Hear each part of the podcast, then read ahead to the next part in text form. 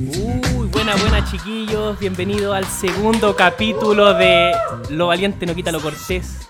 Aquí conversando con, Marcela, la candidata, eh, riéndonos un poco y problematizando también la realidad de, de Valparaíso y de Chile. Hoy día tenemos un gran capítulo, tenemos de invitada a Lira Yen. Vamos a conversar con ella con respecto a medios de comunicación, comunitarios, alternativos, eh, disidentes y con la Marcela vamos a hablar también de, de sus inicios con el taller de teatro El Oprimido. Eh, así que prepárense porque va a estar súper bueno. Los invito a que lo escuchen, que lo compartan. Aprovecho de dar el dato de que estamos funcionando, estamos reproduciéndonos por un montón de redes sociales, por Instagram, por Spotify, por Facebook. La gente nos está escuchando por Instagram. La idea es que lo escuchen, le pongan atención, lo quieran y por sobre todo lo compartan. Eh, ya, pues demos el inicio al, al programa de hoy día. Eh, como les comentaba, eh, vamos a hablar un poquito con, con la Marce, con la Lira, con respecto a sus experiencias en lo que es la comunicación, los medios de, de comunicación alternativos. Y cuéntanos, Marcela, a ver, bueno, lo primero, le, eh, ¿cómo estáis? Eh, ¿Cómo te ha ido? ¿Qué te pareció el primer programa? Hola Gonza, qué, mm, qué, bueno tener, qué bueno tenernos, acompañarnos en este proceso de la pandemia. eh, gracias también a la Lira por hacer el esfuerzo de venir hasta acá. Estamos con todas las medidas sanitarias. PCR al día. PCR al día y con el rigor de la distancia social. Eh, gracias por venir en este día que está lloviendo, pues creo que es primer día que está tan inviernado. Costó un poco llegar, pero se cumplió. Así que gracias por estar aquí. También a los chiquillos por poner el estudio. Eh, bien, pues, ¿y tú cómo estás, Gonza? Bien, bien, estoy aquí expectante de lo que vamos a conversar. Oye, em, bueno, yo que te conozco hace un rato, sé más o menos tu historia, me gustaría que me hablaras un poquito de tu inicio en el taller de teatro del oprimido, ¿cómo fue eso? Ya, es una larga historia. Eh, comienza el año 2010. Eh, un día voy caminando por la calle, en Buenos Aires esto todavía. Eh, voy caminando por la calle y me encuentro un, un anuncio en la calle, una pegatina. Taller de teatro del oprimido. ¿Qué es eso? ¿Qué es esa weá? Y yo dije, ¿qué es eso? No sé si leyeron el Lobo Estepario de Germán Hess, ¿no? Hay una parte, hay un, hay una parte de ese libro donde el personaje, que es muy particular, va caminando y se encuentra con un letrero que dice, no recuerdo ahora, pero algo de circo mágico, un lugar mágico, entrada solo para locos. Y a mí, como que pff, se me vino ese momento de ese libro a mi mente Tú- y tú dije, que eres ahí una loca. Ahí tengo que ir, ahí tengo que ir. Eh, y fui a preguntar y me encontré, y además era en el IMPA, que el IMPA es la fa- una, es una fábrica recuperada, que en Buenos Aires se da mucho eso, por, trabajadores, que hoy día es una cooperativa que genera eh, ganancias eh, justas para quienes se desenvuelven ahí, y además eh, se generó ahí la Universidad de los Trabajadores. Entonces ahí se hacen talleres y diferentes cosas. Y ahí empezó. Y ahí empecé, hice un curso que duró seis meses, los, todos los sábados en la mañana. Ya, pero ¿de qué se, a ver, ¿de qué se trata? Es una método- El teatro eh, oprimido y de qué se trató esa experiencia. Eh, nos enseñaron de dónde viene, qué es el teatro del oprimido eh, y cómo se da en diferentes espacios sociales luego que nace. Esto, nace ahí, bueno, con- conocí toda la historia. Nace en los años 70 en la dictadura de Brasil. Ahí nace de la mano del actor y dramaturgo Augusto Boal. Em, no se podía hacer teatro en dictadura, como en muchos otros países también, sancionan eso directamente. Entonces, los actores eh, que eran en la compañía de teatro que tenía Augusto Val en ese tiempo decían, tenemos que hacer teatro igual y denunciar eh, lo que está pasando acá con la violencia institucionalizada, las desapariciones, las discriminaciones raciales también, tenemos que hacer algo. Entonces empezaron a hacer... eh, ¿Vieron estas cámaras ocultas, estos programas que habían que como que te pillan de sorpresa? Ya, como eso llegaba a lo burdo, pero en el fondo generaban escenas y situaciones en la calle donde nadie podía saber que la gente que estaba generando una situación eran actores y actrices. Performático. Perfor- claro, pero ni siquiera tan performático, sino que, por ejemplo, ellos cuentan, se suben a una micro y uno de un, un mulato, un negro, era parte del elenco de ellos. Entonces se suben a una micro, lo discriminan, lo hacen bajarse de la micro y lo que ellos quieren generar en el fondo es que la gente que va en la micro, en el colectivo, diga, oye, no, ¿por qué estáis discriminando al tipo? No, al compañero. Y gener- empezaron a generar ese tipo de situaciones para que la gente respondiera a las opresiones que se vivían cotidianamente en distintos lugares. Entonces así parte Ah, como, un expe- como un experimento. así. Claro, así parte y eso se llama teatro invisible, que todavía funciona en, en agitación y propaganda en diferentes países. Entonces nosotros salimos a la calle, hacemos una situación, por ejemplo, eh, tú estamos peleando una situación de pareja y tú, no sé, me golpeas y generamos que, eh, o sea, no, no me golpeas. O sea, que no pero- sea indiferente esa situación. Exacto, hacerte eh, impulsar a, la- a las personas que están ahí en lo cotidiano, eh, saltar frente a esa otra Reaccionar, claro. reaccionar. Entonces, eso busca. Y luego Augusto Val, bueno, desarrolla esta técnica, después se va a Perú, se va a Europa, lo, exilian, va para allá, no sé qué viene a Chile, va, vuelve, vuelve. Y ahí empieza a desarrollar en los, en los países en los que estuvo diferentes metodologías de lo que después se terminó llamando el árbol del teatro de las personas oprimidas después, porque el teatro del oprimido, ya, masculino, cambiémoslo, teatro de las personas oprimidas. Y son siete, me parece, eh, formas de teatro del oprimido. El teatro invisible, teatro foro es otra, teatro periodístico, Magdalenas que trata de la opresión de las mujeres, y así se dividen y son como diferentes ramas y especialidades que hay. Lo que busca el teatro del oprimido es problematizar realidades en grupos sociales definidos, es decir, eh, que, nos reconozcamos dentro de nuestras opresiones y podamos encontrar alternativas de solución entre nosotros, las personas que estamos oprimidas por una situación en específico, una alternativa a nuestros problemas con nuestras herramientas. Buena, es como un, poquito de incomodar la realidad que no es tan amena, ¿verdad? Hay situaciones que no que merecen valen la pena justamente incomodar y cuestionarla. ¿Y qué pasó en, Chile? O sea, ¿cómo, ¿cómo eso terminó acá y cuál fue la experiencia con, con tu grupo de amigos? Bueno, cuando mm, llegué acá, empecé a buscar gente que hiciera teatro de las personas oprimidas porque no conocía no conocía que, que estuvieran realizando la técnica en particular. Entonces mm, estuve como un año en esa búsqueda, no, después la dejé.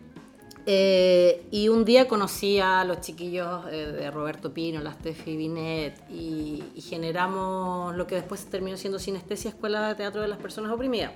Nos conocimos en una obra de teatro en el sitio Iriazo, una obra que era de Víctor Jara, y estaba re- repleto el teatro del sitio ¿Eso hace Iriazo. cuánto tiempo? Eso fue el año 2016. Ya. Y... O sea, veníais como retornando desde Buenos Claro, Aires. claro, claro.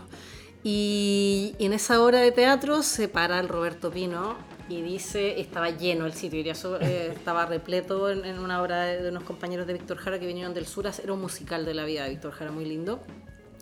Y se para el Roberto y dice, bueno, aquí nosotros estamos construyendo la Red Nacional de Teatro de las Personas Oprimidas y el próximo encuentro nacional, que ya va a ser el segundo, el tercero, eh, lo vamos a hacer acá en Valparaíso, por eso, vamos a pa, pa, pa, pa. Y yo así, pff, bajé así, pero rodé la Te, escalera, te tengo que conocer. le así. tomé el brazo y le dije, Quiero ser tu amigo. vamos a tomarnos una cerveza ahora.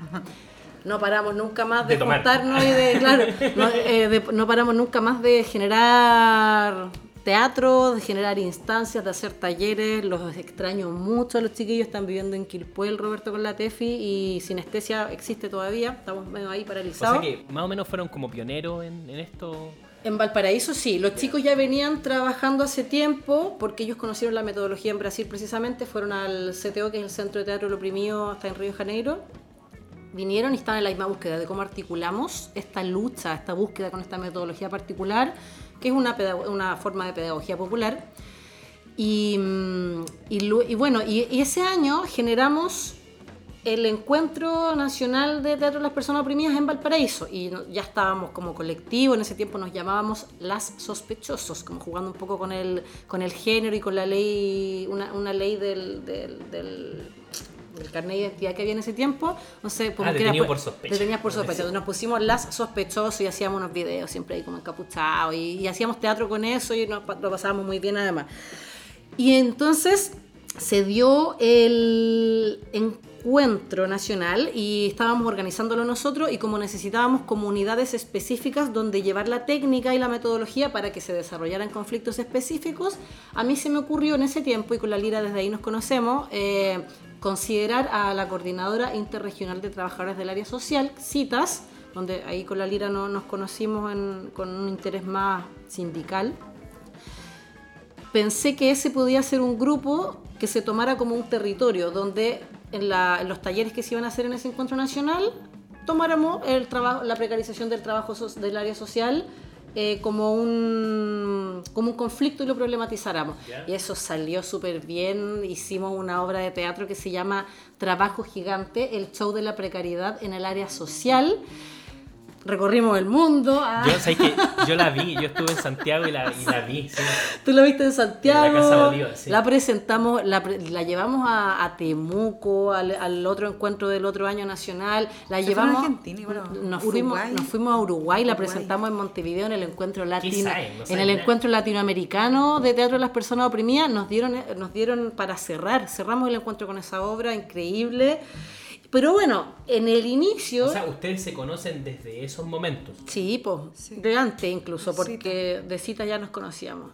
Entonces la estrenamos en la ex cárcel.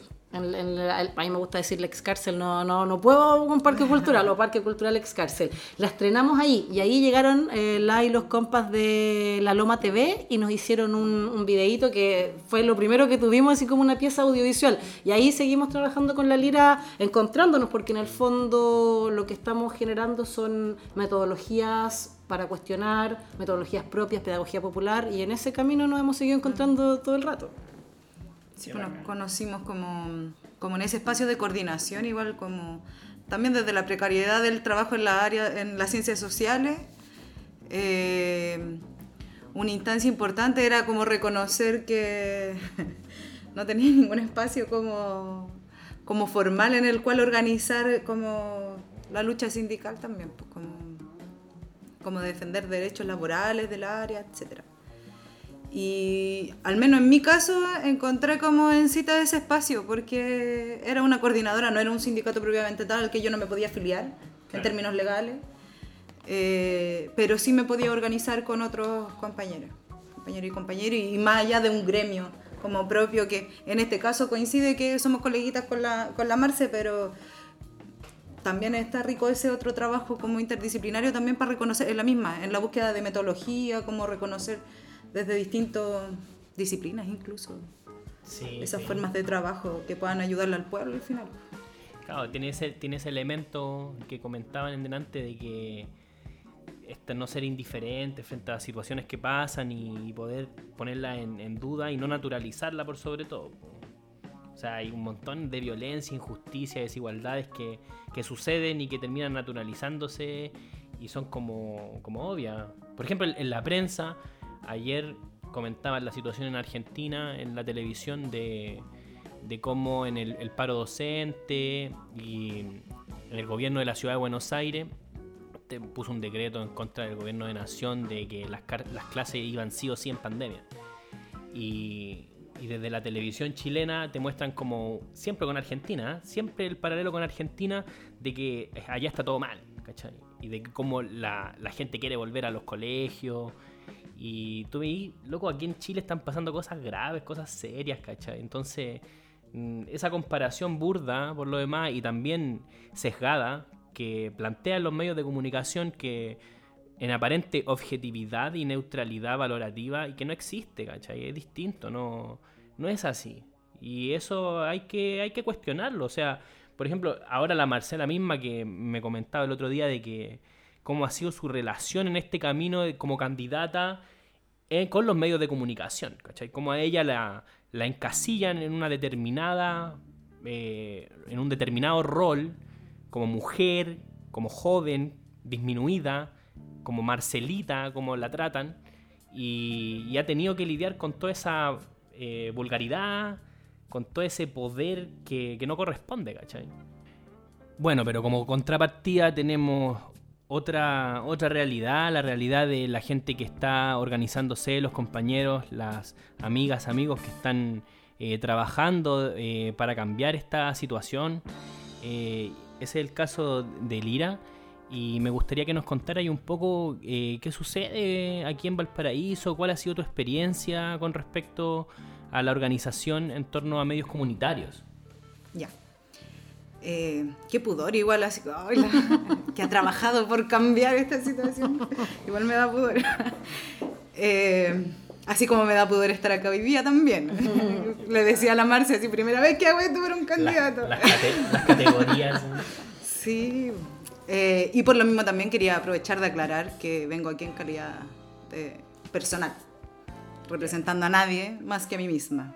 También creo que es una postura política que he asumido eh, como con, harta fuerza, pues, ¿cachai? Como de, de, que no tengo que representar a nadie, lo construimos en conjunto, entonces no hablo por nadie más que por mí misma y no me hago responsable por ninguna palabra más que no sea las que yo digo. Eh, ya. Y en ese sentido, claro, pues había una, había como una motivación inicial de hacer, de compartir, de, convivir. En lo, en lo, personal también lo, lo, menciono, como que igual soy porteña de aquí, nací en, eh, aquí en el Cerro La Loma, es un barrio como bien familiar, chiquitito, entonces todos nos vinculaban con sus conflictos, con sus amores, con sus desamores, con... En fin. Eh, con mucha identidad territorial también, entonces siempre me caló hondo esa, esa característica de, del compartir, del hacer con otros, de, del que igual es rica la vida así, pues, ¿cachai? Así como jugando en la calle con, con los vecinos. Eh, y me acuerdo, de hecho ahora hace poquito estaba como limpiando el computador y me encontré con cuestiones antiguas, como de octavo básico, que andábamos con una compañera haciendo boletines del curso o no sé, con un, como en el 2010, 2011 estuve, estaba en Santiago viviendo en ese tiempo. También participé como en, un colectivo eh, vecinal en Quilicura, donde una de las líneas era un canal, yo participaba en la biblioteca en ese momento, pero había también un canal y desde la biblioteca también sacamos como, como materiales así como de difusión. Entonces me fui como dando cuenta que siempre estuvo presente un poco en mi vida hace poco tenía como la certeza de que en verdad había sido la vuelta de Santiago y después de estudiar y como, como con esta motivación de también conocer el mundo de, de la como del cine también, como ahí conociendo la foto, el video, por amigos, por compas, por la vida, que me pareció fascinante. Sí. Eh, la magia es una herramienta hermosa eh, y como herramienta también te permite como jugar harto en, en, esto mismo que hablábamos delante con la Marce, como de utilizarlo como, como metodologías de trabajo también para potenciar la educación popular. Eh, por ahí también fui conociendo como también todo el abanico de posibilidades y de virtudes y de, no sé, de, de cosas hermosas que te encontráis también con la comunicación popular. Eh, y en esa vais sintonizando con, con, gente que te vais encontrando siempre en el camino. Entonces, en ese caminar, en algún momento eh, se nos hace, nosotros había, yo había devuelto de Santiago ya con, con mi compa, eh, él es fotógrafo, por ahí conocí como la fotografía. Y, y, llegamos acá al cerro de nuevo y empezamos a activar, pues en ese tiempo ya estaba se había iniciado ya hace un par de años la iniciativa del Festival La Loma, no sé si lo conocían. Entonces empezamos a activar como con harta em, organización ahí comunitaria, haciéndonos parte también de ese espacio.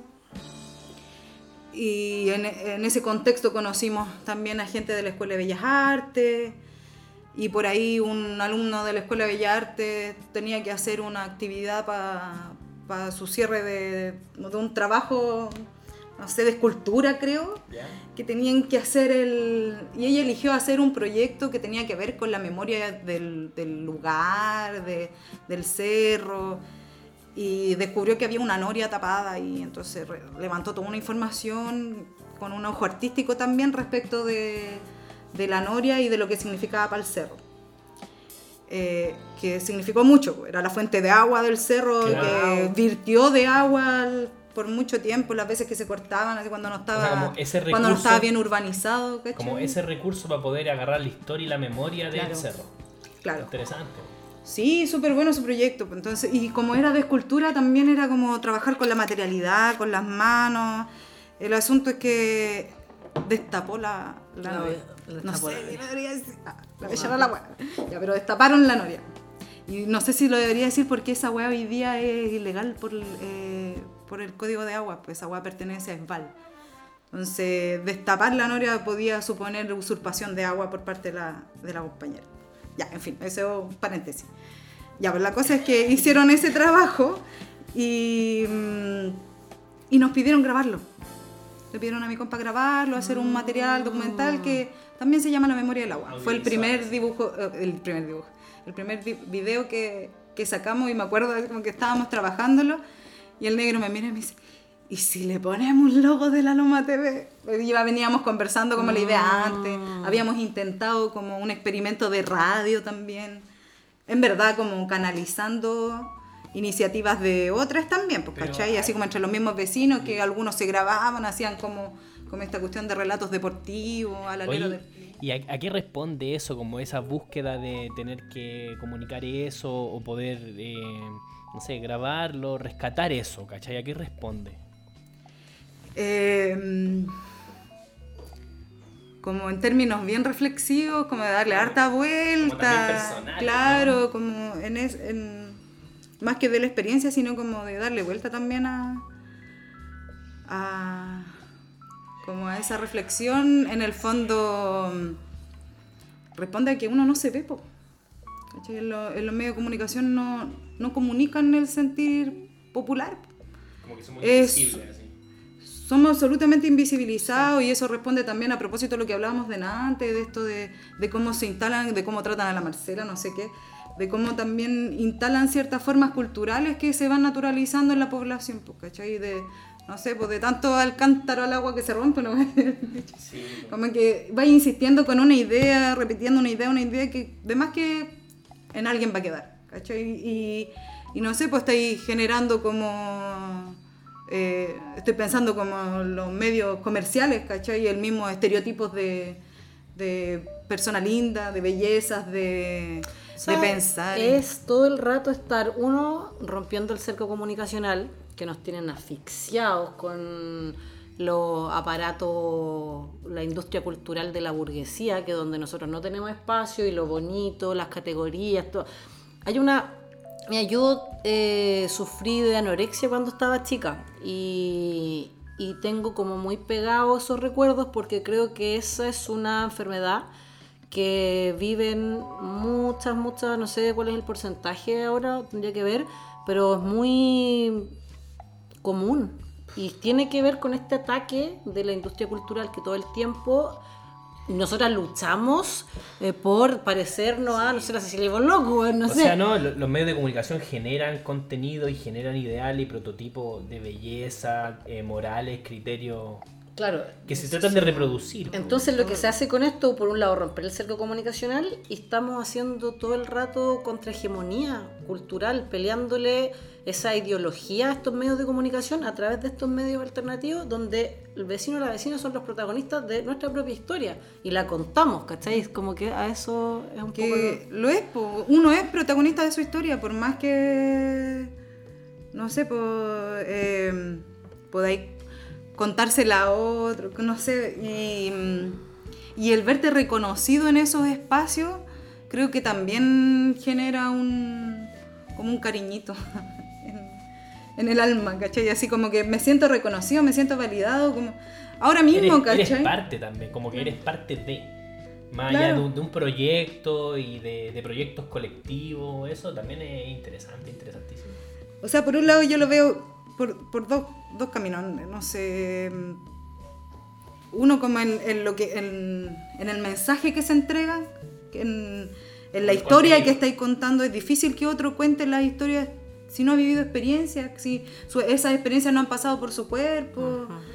Eh, dif- difícil generar esos grados de empatía también o, o de reconocer. Entonces, por ejemplo, sí los reconocemos cuando no sé, pues no entran por la vista, pues estamos experimentándolo a través de un sentido cuando vemos un video.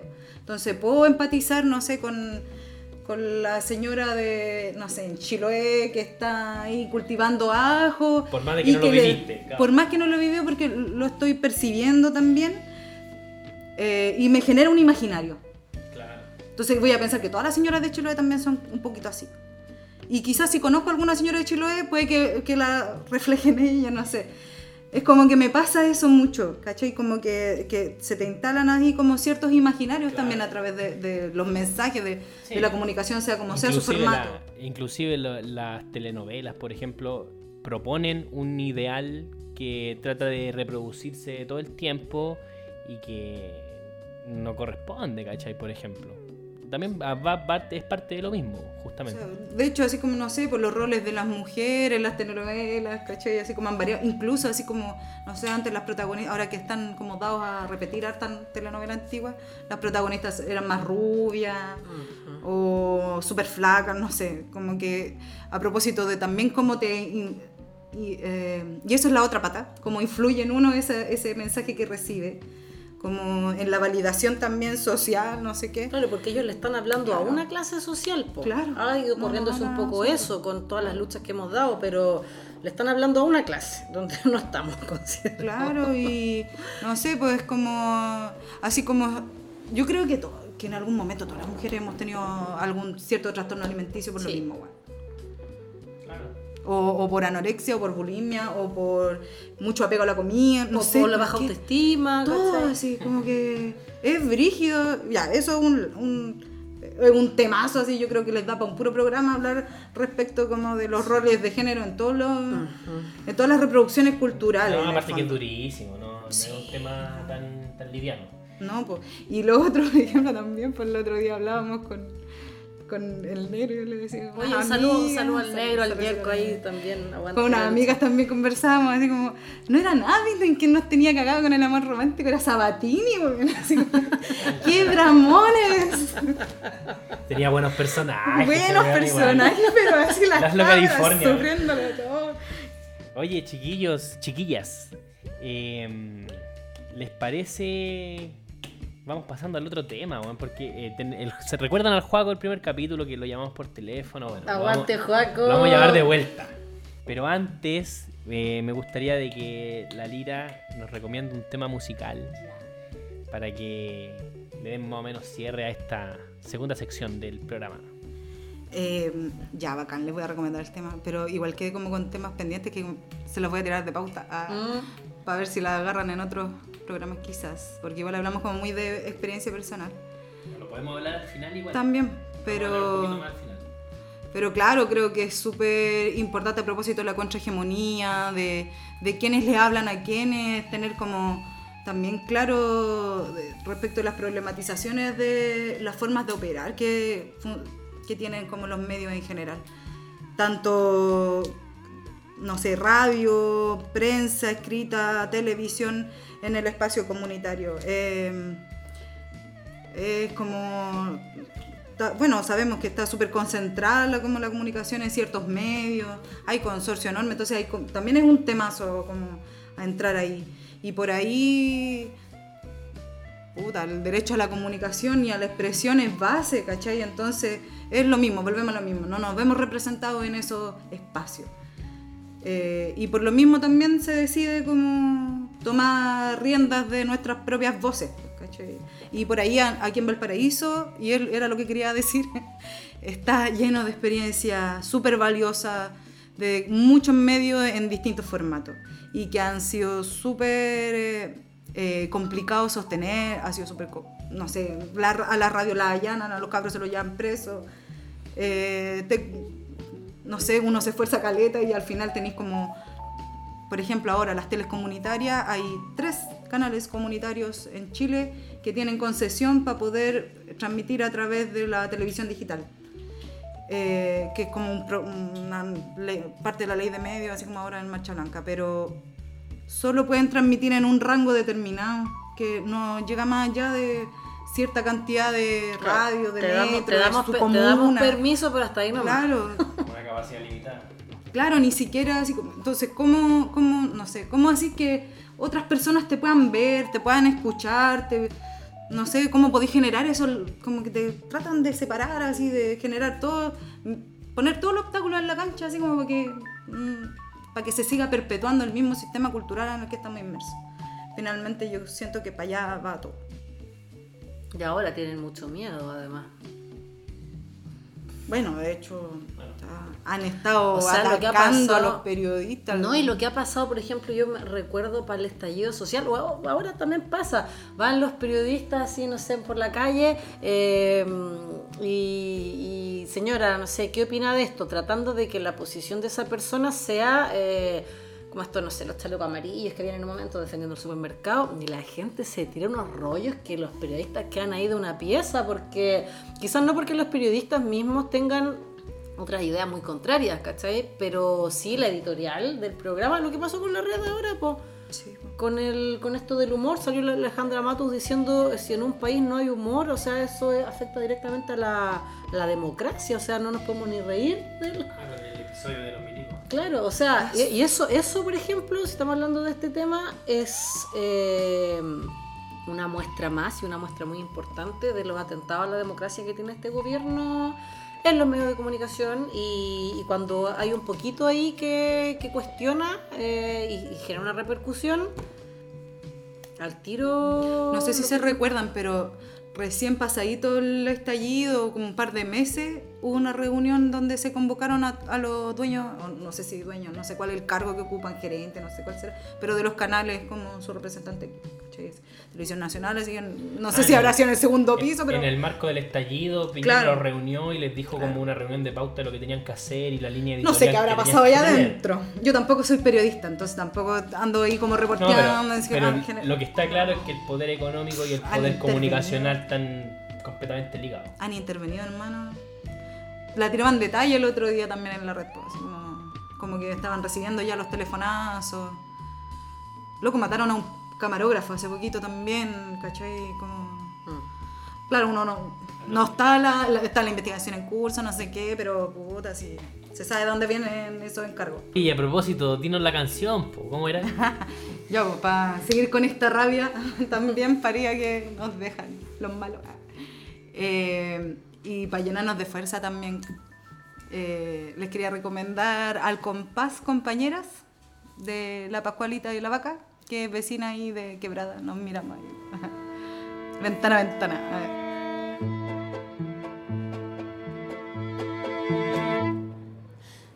Vecinita sale a la calle vestida en carnaval. Quiere bailar la vida porque en su casa la pasa mal. Pega en su cara una lentejuela con forma de luna. Borda en su falda el nombre que llevó una hermana muerta. Así como las aves vuelan haciendo forma. Vi formarse en la calle un círculo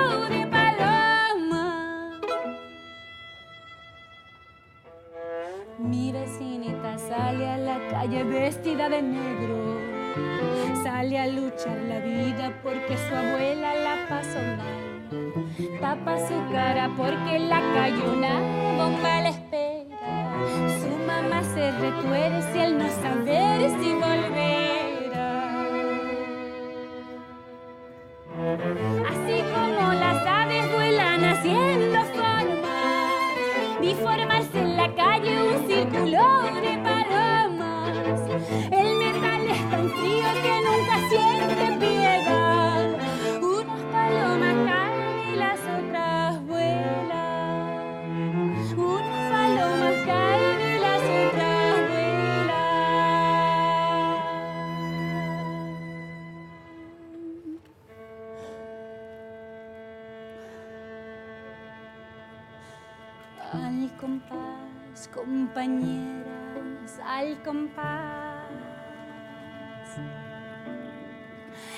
Esta es nuestra pena y nuestra lucha.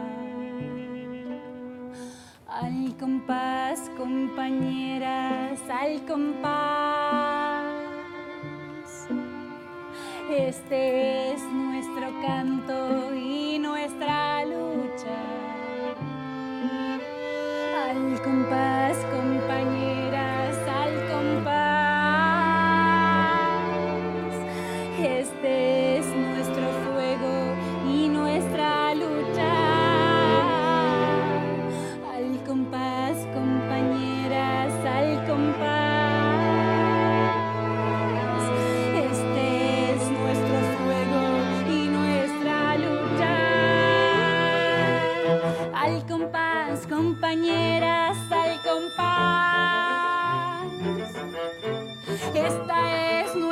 pena y nuestra lucha.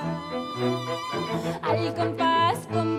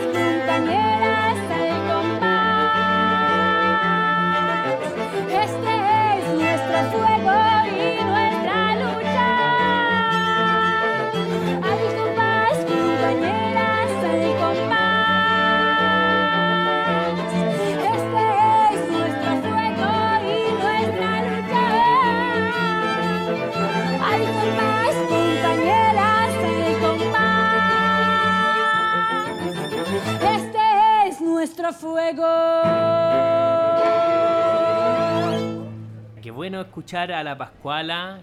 Qué buen tema que te sacaste, Lira. Oye, y a propósito de buenas situaciones, buenos temas, vamos a comunicarnos con el Juaco, que ya lo tenemos en el teléfono, para que le siga dando vida al programa y que volvamos a repetir la situación de la vez pasada, porque no, no lo pudimos tener con nosotros en vivo, aquí en, físicamente. Así que solucionamos el tema y lo llamamos por teléfono porque estamos resguardándonos sanitariamente. Y aquí lo tenemos. Hola, hola, ¿cómo estáis? Buenas, Juaco. ¿Cómo estamos? ¿Cómo están, cabres, chiquillas, chiquillos? Bien. Aquí viendo, viendo la lluvia, bueno, en, en Viña igual está lloviendo muy fuerte. Sí, sí, se largó hace rato ya, pero rico. Hacía falta una limpieza así del cielo. Oye, ya, Dígame. Ya po, ¿y a qué, qué, nos, qué nos vaya a traer eh, de vuelta? ¿De qué se trata? Vengo de nuevo con lo mismo, pues, con Saquiltro. Vengo con los Te gusta te daña, con mi sección favorita de hace siglos. Y hoy día quiero, quiero exponer esta sección a la persona que está invitada, a la Lira. Primero agradecerle muchas gracias por asistir al podcast. Espero que te hayan tratado la raja todo este rato, que lo hayáis pasado bien. Y ahora si te incomodáis un poquitito de repente con los te gusta te daña, no importa, incomódate nomás, si queréis me mandáis a la cresta, si queréis no me respondís. Usar mi derecho de guardar silencio. Mira, los te gusta o te daña, se trata un poquitito de que yo te voy a ir diciendo alguna cosa, por ejemplo, la semana pasada salió el pan con mantequilla y la Marcela respondió si le gustaba o le dañaba, tú me respondís me gusta o me daña. ¿Te tinca? Ya. Partimos entonces 3, 2, 1. ¿Te gusta o te daña? H Bahía. Me gusta. A mí también. Me trae buenos recuerdos la chuchuca. Dale. Oye, Shakespeare. Me gusta también. Luis Jara. Me daña profundamente. la- Ah, El oído. Me daña el oído. Pilar Sordo. Pilar Sordo. ¿te Me daña aún más. ¿Qué, qué no te escuché? ¿Te gusta o te daña? No, me daña aún más. Ya, pulento. Eh, las longanizas de Chillán. Me gustan. La estatua del general Baquedano. Me daña. Me gusta que la hayan sacado de ahí. Buena. ¿Tu pega actual, Lira, te gusta o te daña? Oh, estoy cesante, hermano. Ah, ¿Te gusta entonces, no? ha sido una buena cesantía. Buena Oye, el. Parque Cultural Ex Cárcel, ¿te gusta o te daña? ¡Ah! Me daña. Que cercano. Ah. ¿Cuánto te daña? ¿Cuánto? Quiero saber esto, voy a hacer un reparo. ¿Cuánto te daña el Parque Cultural Ex Cárcel? No, me De daña. 1 a 100. De 1 a 100. Oye, ¿por qué tanto? Eh, no sé. Me unas compromete, me compromete. Ya, sigamos. El Chile actual, ¿te gusta o te me daña? daña, me daña. La inmigración. Me gusta. El matrimonio. Me daña. No sé si me daña en la palabra, pero no me gusta. Ya. El Festival de Viña. Me daña. Es que no, me es indiferente, en verdad.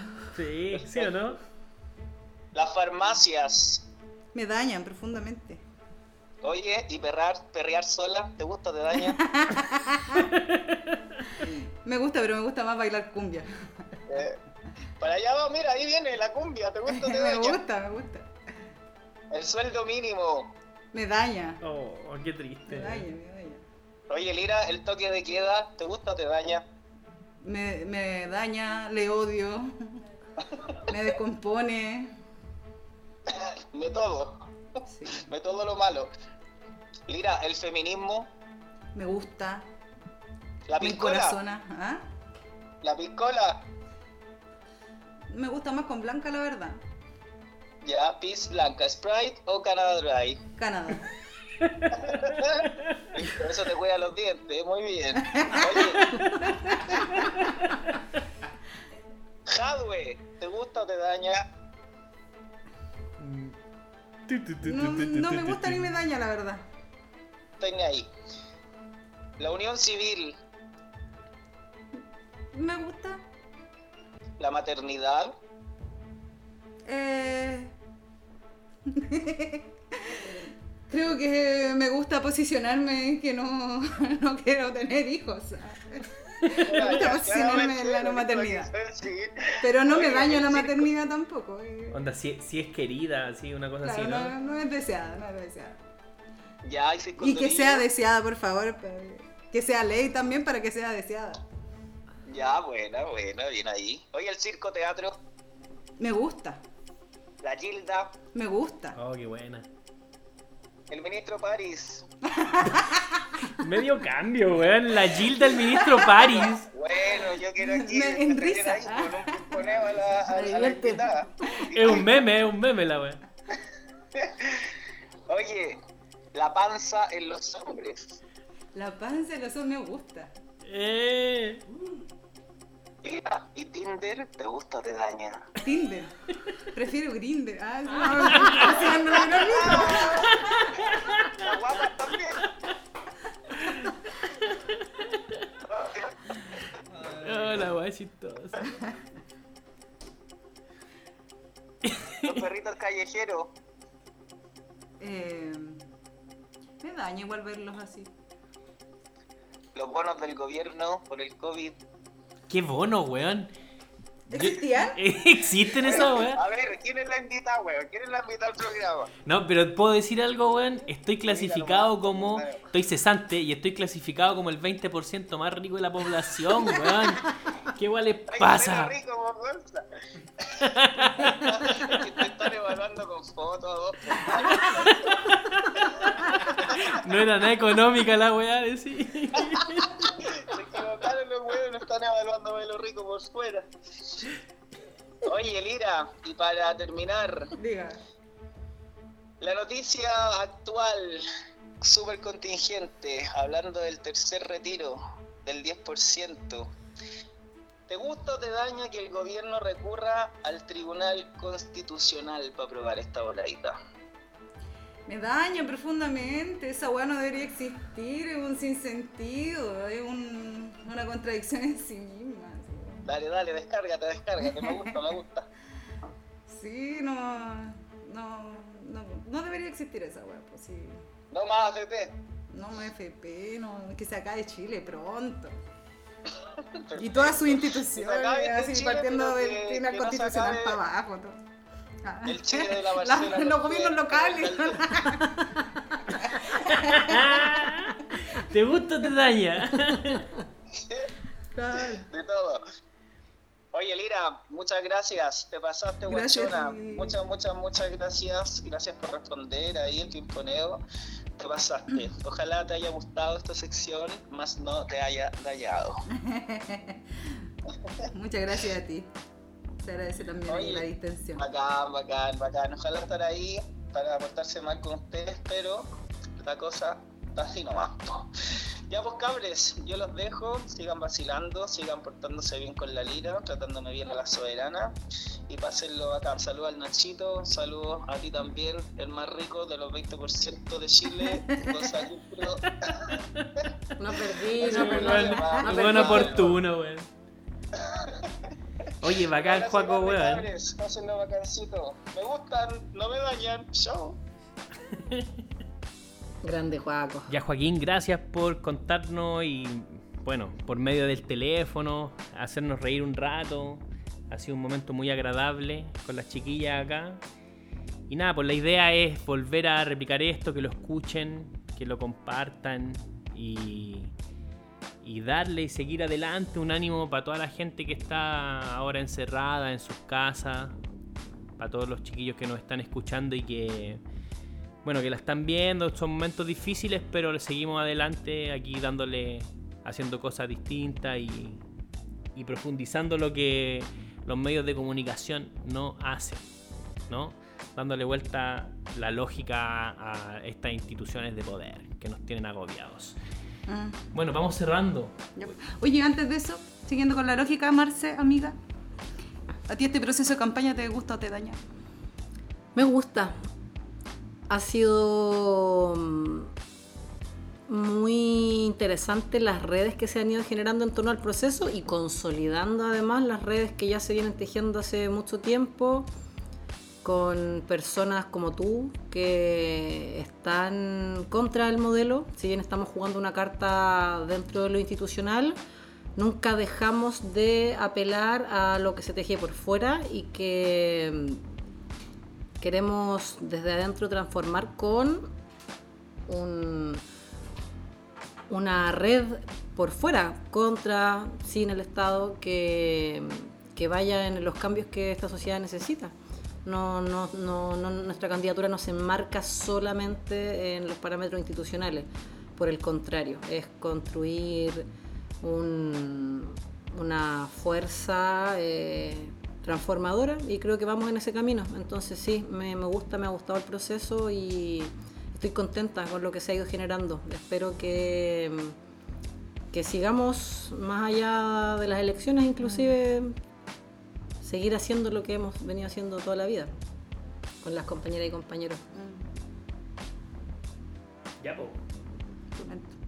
Creo que ha sido un buen término, chiquillos. Gracias por escucharnos y compártannos. Y nos estamos viendo la otra semana. Chau. Uh.